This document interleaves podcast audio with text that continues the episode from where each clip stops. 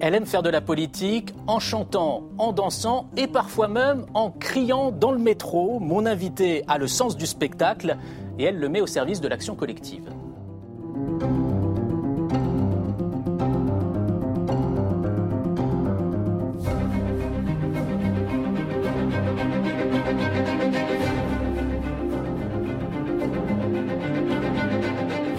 Bonjour Daniel Simonet. Bonjour. Alors dans votre famille politique, il y a le style Mélenchon qu'on connaît bien, qui est fait d'éloquence, d'érudition, de grands discours. Et puis quelque part, il y a le style Daniel Simonet qui est un peu plus terre à terre, au contact des gens, avec un petit côté saltimbanque de la politique, comme on va le voir ici. Bonjour, c'est le Front de gauche. Jusque dans le métro parisien, le Front de gauche mène campagne sans relâche contre la loi sur l'emploi. Est-ce qu'il y en a beaucoup parmi vous qui vont au travail ce matin? Oh, bah ça fait pas lourd, hein, forcément, c'est la crise. Hein. On peut s'opposer à cette loi, refuser que les députés l'adoptent. Alors ça, c'est une criée dans le métro, c'est bien ça. C'est vous qui avez inventé le concept, on peut le dire. Je trouve que ça, ça représente assez bien votre façon de faire de la politique. Et d'ailleurs, j'avais envie de vous commencer l'entretien en vous demandant de définir votre façon de faire de la politique. Bah, c'est de vouloir euh, impliquer le plus grand nombre pour que, euh, euh, si on souhaite changer nos conditions de vie, et si on veut radicalement changer la société, ben, il faut que le, plus grand nombre s'en mêle, puisque aujourd'hui, eh bien les politiques, elles sont euh, souvent faites par une petite poignée, quoi. Et on, nous, nous critiquons beaucoup euh, la Ve République, sa logique oligarchique, et euh, on souhaite vraiment que le peuple s'approprie son destin, puisse écrire la Constitution et que les lois cessent d'être faites sans le peuple et contre le peuple. Donc c'est déclencher une implication collective. Exactement, une implication collective. Alors vous avez dit dans un article qui vous était consacré euh, que votre conception de l'engagement, c'était de mettre vos tripes sur la table. on le sent, on le voit dans, cette, euh, cette archive-là. Euh, mais cette façon de faire, ça peut aussi déranger, ça peut aussi agacer. Par exemple, dans le métro, là, vous rentrez un peu de force dans la vie de, ces passagers en criant, en, essayant de les faire réagir. Vous comprenez que bah, ça puisse aussi un peu agacer? Eh bien, en fait, à chaque fois, j'ai vraiment des réactions des citoyens, des citoyennes majoritairement contents. Mhm. Parce que justement, on ne se prend pas au sérieux et en même temps fait passer un message extrêmement sérieux. Mhm. Et cette euh, euh, façon de casser un peu les codes, non, c'est pas parce qu'on est élu, qu'on a un mandat, qu'on est au-dessus des autres. Euh, on est en République très attaché à liberté, égalité, fraternité. Mhm. Et donc, il faut, je pense, assumer de casser les codes pour permettre à tout le monde de se sentir légitime pour s'engager dans la bataille politique. Alors, on ne va pas faire toute la liste de vos happenings politiques, mais quand même, euh, vous avez fait défiler un, faux chameau euh, à Paris-Plage. Ça, c'était pour dénoncer la fermeture de lits à l'hôpital de l'Hôtel-Dieu. Et puis, vous avez aussi mis en scène des poulets géants euh, plongeant dans une piscine. Ça, c'était pour dénoncer l'importation de poulets au chlore américain. C'est le grand marché transatlantique. C'était un accord de libre-échange avec les États-Unis. Exactement. Et en fait, aucun média n'en parlait. On fait cette, cette action, cet happening. Euh, on se marre beaucoup à ce moment-là, ça fait un vrai buzz. Et du coup, on obtient ce qu'on voulait, c'est-à-dire un article euh, pleine page du Monde qui va, par cette entrée-là, mhm. aborder très sérieusement, comme nous le souhaitions, eh bien, les conséquences terribles euh, des accords de libre-échange. Vous avez répondu à la question avant que je vous la pose, parce que moi, ma question, c'est il y a un côté drôle, amusant, ça fait sourire, mais est-ce que c'est vraiment Regardez, c'est Mathilde Panot. Oui, Mathilde Panot, on l'a reconnue toute jeune, c'est vrai, sur les images. Mais est-ce que c'est est -ce c'est efficace? Est-ce que c'est pas de la politique spectacle? Eh bien, écoutez, on est dans une société du spectacle où on veut nous divertir, c'est-à-dire nous, nous euh, ne pas faire en sorte, faire en sorte que les citoyens ne se préoccupent pas de la politique en les divertissant. Nous, au contraire, on torse ça, et je fais l'inverse. Par euh, la mise en spectacle, mhm. j'intéresse tout le monde à un sujet extrêmement important, par euh, une image, par l'humour, par le décalage. Alors, dans un registre très différent, mmh. euh, vous avez aussi monté votre propre spectacle, un seul en scène, euh, très personnel, très politique. Le titre, c'était Hubert, les salauds et mes ovaires. Ça répondait à, quel besoin chez vous? Alors, le besoin d'abord de, raconter euh, ce que j'avais découvert en soutenant de manière un petit peu accidentelle, en fait, la lutte des taxis. Et je prenais conscience de l'ubérisation et à quel point c'était un suicide social collectif contre notre code du travail, contre notre système de protection sociale et contre notre, euh, nos services publics aussi par le biais de l'évasion fiscale. Et puis, j'avais aussi envie de parler euh, de la bataille féministe euh, et, à quel point c'était important aussi quand on est une femme en politique, mhm. d'assumer de, mener ce combat-là. Et finalement. pourquoi ce mode d'expression, la scène? Eh bien, parce qu'en fait, la scène, elle libère, elle libère complètement, et elle permet aussi donc de casser les codes. Et puis, vous savez, c'est pas tout le monde qui va ouvrir la porte pour aller dans une salle et un meeting politique. Par contre, à un spectacle, vous invitez vos amis, vos voisins, vos proches, et donc le spectacle, la narration peut permettre justement d'aborder la question politique. Et j'aime beaucoup cette démarche euh, voilà, d'éducation populaire. Et donc quand on voit votre façon de faire de la politique, eh bien, moi, je ne peux pas m'empêcher de faire le lien avec votre environnement familial, vos parents, euh, qui sont artistes, mm. sculpteurs. Euh, on les voit sur, sur ces images. Vous assumez une forme d'héritage familial ah bah bien sûr. Moi, je Cette dimension artiste, elle est, elle est, un peu présente, présente Voilà, alors de manière totalement différente. Moi, je suis très fière de mes parents. Bah, oui, c'est euh, vous, enfant, devant une de, leurs œuvres. en train de, de, de, sautiller devant une grande chaise de, mes parents, qui a été exposée d'ailleurs euh, euh, au Grand Palais également. C'est vrai que mes parents sont, ont une vie professionnelle d'engagement, mhm. à travers l'engagement artistique.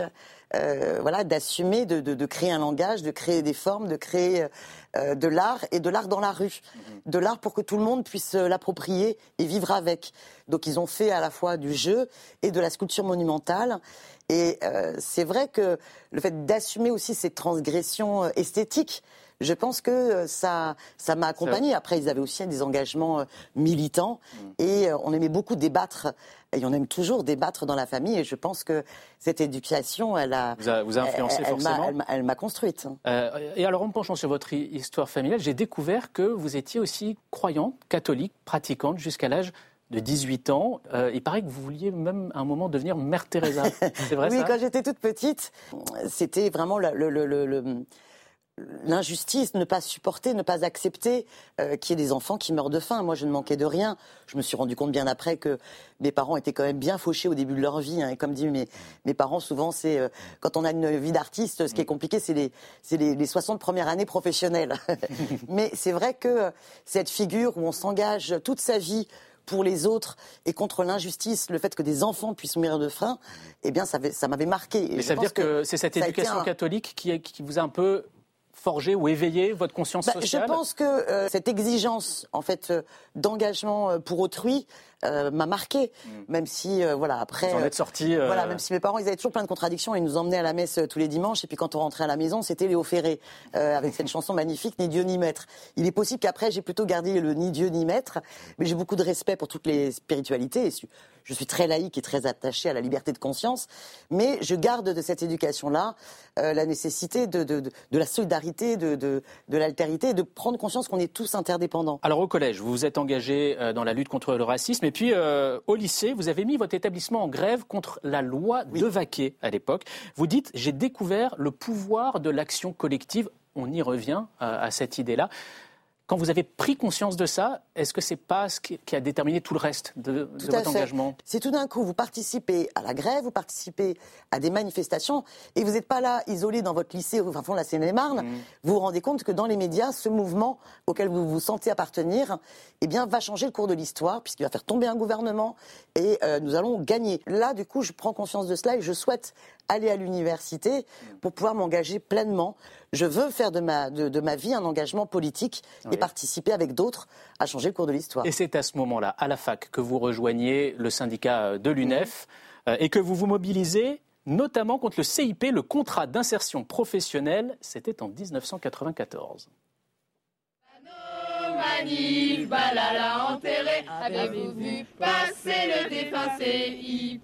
Depuis le début, ici à Créteil, c'est Daniel qui écrit les chansons. C'est des chansons, c'est des chansons spécifiques pour la manifestation où ça nous permet de dire qu'on bah, la, victoire, de dire voilà, on a gagné, on voulait pas nous écouter, on a fait le rapport de force, on est venu dans la rue pendant un mois, on a fait grève, on a gagné. Quelle surprise À l'époque, c'est déjà vous qui écriviez les chansons. Images. Oui, c'est drôle. Hein ah, c'est génial. Mais c'est déjà vous qui écriviez les chansons dans les mobilisations syndicales. Et moi, je trouve c'est important de mettre de la joie. De la joie et de l'énergie, d'où votre surnom, hein, Danette la mitraillette. On comprend bien en revoyant cette archive. L'UNEF vous a logiquement amené au, Parti socialiste. Hein, C'était un peu la, pouponnière du PS à l'époque. Et au PS, euh, au moment de la guerre du Golfe, vous vous êtes rapproché de, de Jean-Luc Mélenchon. Et puis en 2000, vous avez rejoint son cabinet au ministère de l'enseignement professionnel. Vous dites souvent que la politique façon techno, c'est pas votre truc. Qu'est-ce que vous êtes allé faire dans un cabinet ministériel? Vous y avez été heureuse? Eh ben, oh, c'était une expérience extrêmement enrichissante, euh, mais dure à la fois. En même temps, c'est extrêmement important de comprendre comment comment ça se passe de l'intérieur. Mhm. Mais c'est vrai que c'était pas évident puisque moi j'avais. Euh, on vous voit euh, très sérieuse sur le perron du ministère. Voilà, j'étais conseillère d'orientation psychologue, hein, psychologue de l'éducation nationale maintenant on dit, mais j'avais un an d'exercice professionnel et je me retrouve dans le cabinet de, de Jean-Luc Mélenchon, délégué à l'enseignement professionnel, pour travailler les questions d'orientation scolaire et professionnelle. Donc euh, c'est très, euh, euh, c'est très difficile, mais en même temps c'est fondamental comme expérience parce qu'à un moment donné, il va falloir désacraliser ces institutions-là et se dire notre objectif c'est la prise du pouvoir pour pouvoir instaurer une autre politique. Par la suite, donc vous avez suivi Jean-Luc Mélenchon au, au, parti de gauche. Pendant toutes ces années, vous vous êtes battu pour les plus pauvres, les plus précaires, tout en occupant un logement de la ville de Paris avec un loyer qui était sous les prix du marché. Alors vous n'étiez pas dans une situation illégale, mais vos adversaires vous ont reproché une forme de manque d'exemplarité sur ce sujet-là. Mmh.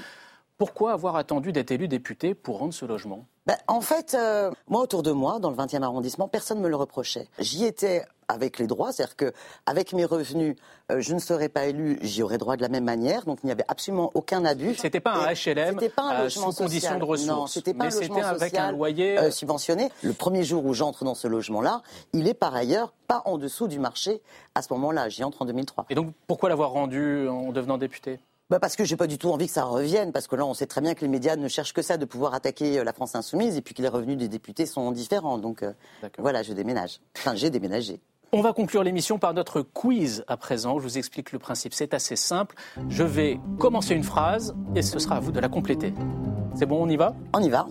Avant d'être élu député, je pensais que l'Assemblée... Ce serait euh, très difficile de pouvoir s'exprimer dans une, dans une plénière aussi intimidante. Le meilleur happening à l'Assemblée serait de... Moi, je trouve que le fait qu'on ait chanté la Marseillaise au moment du 49-3, en brandissant nos, pancartes euh, démocratie, euh, euh, retrait du texte de loi, est extrêmement important. C'est vous qui en avez eu l'idée?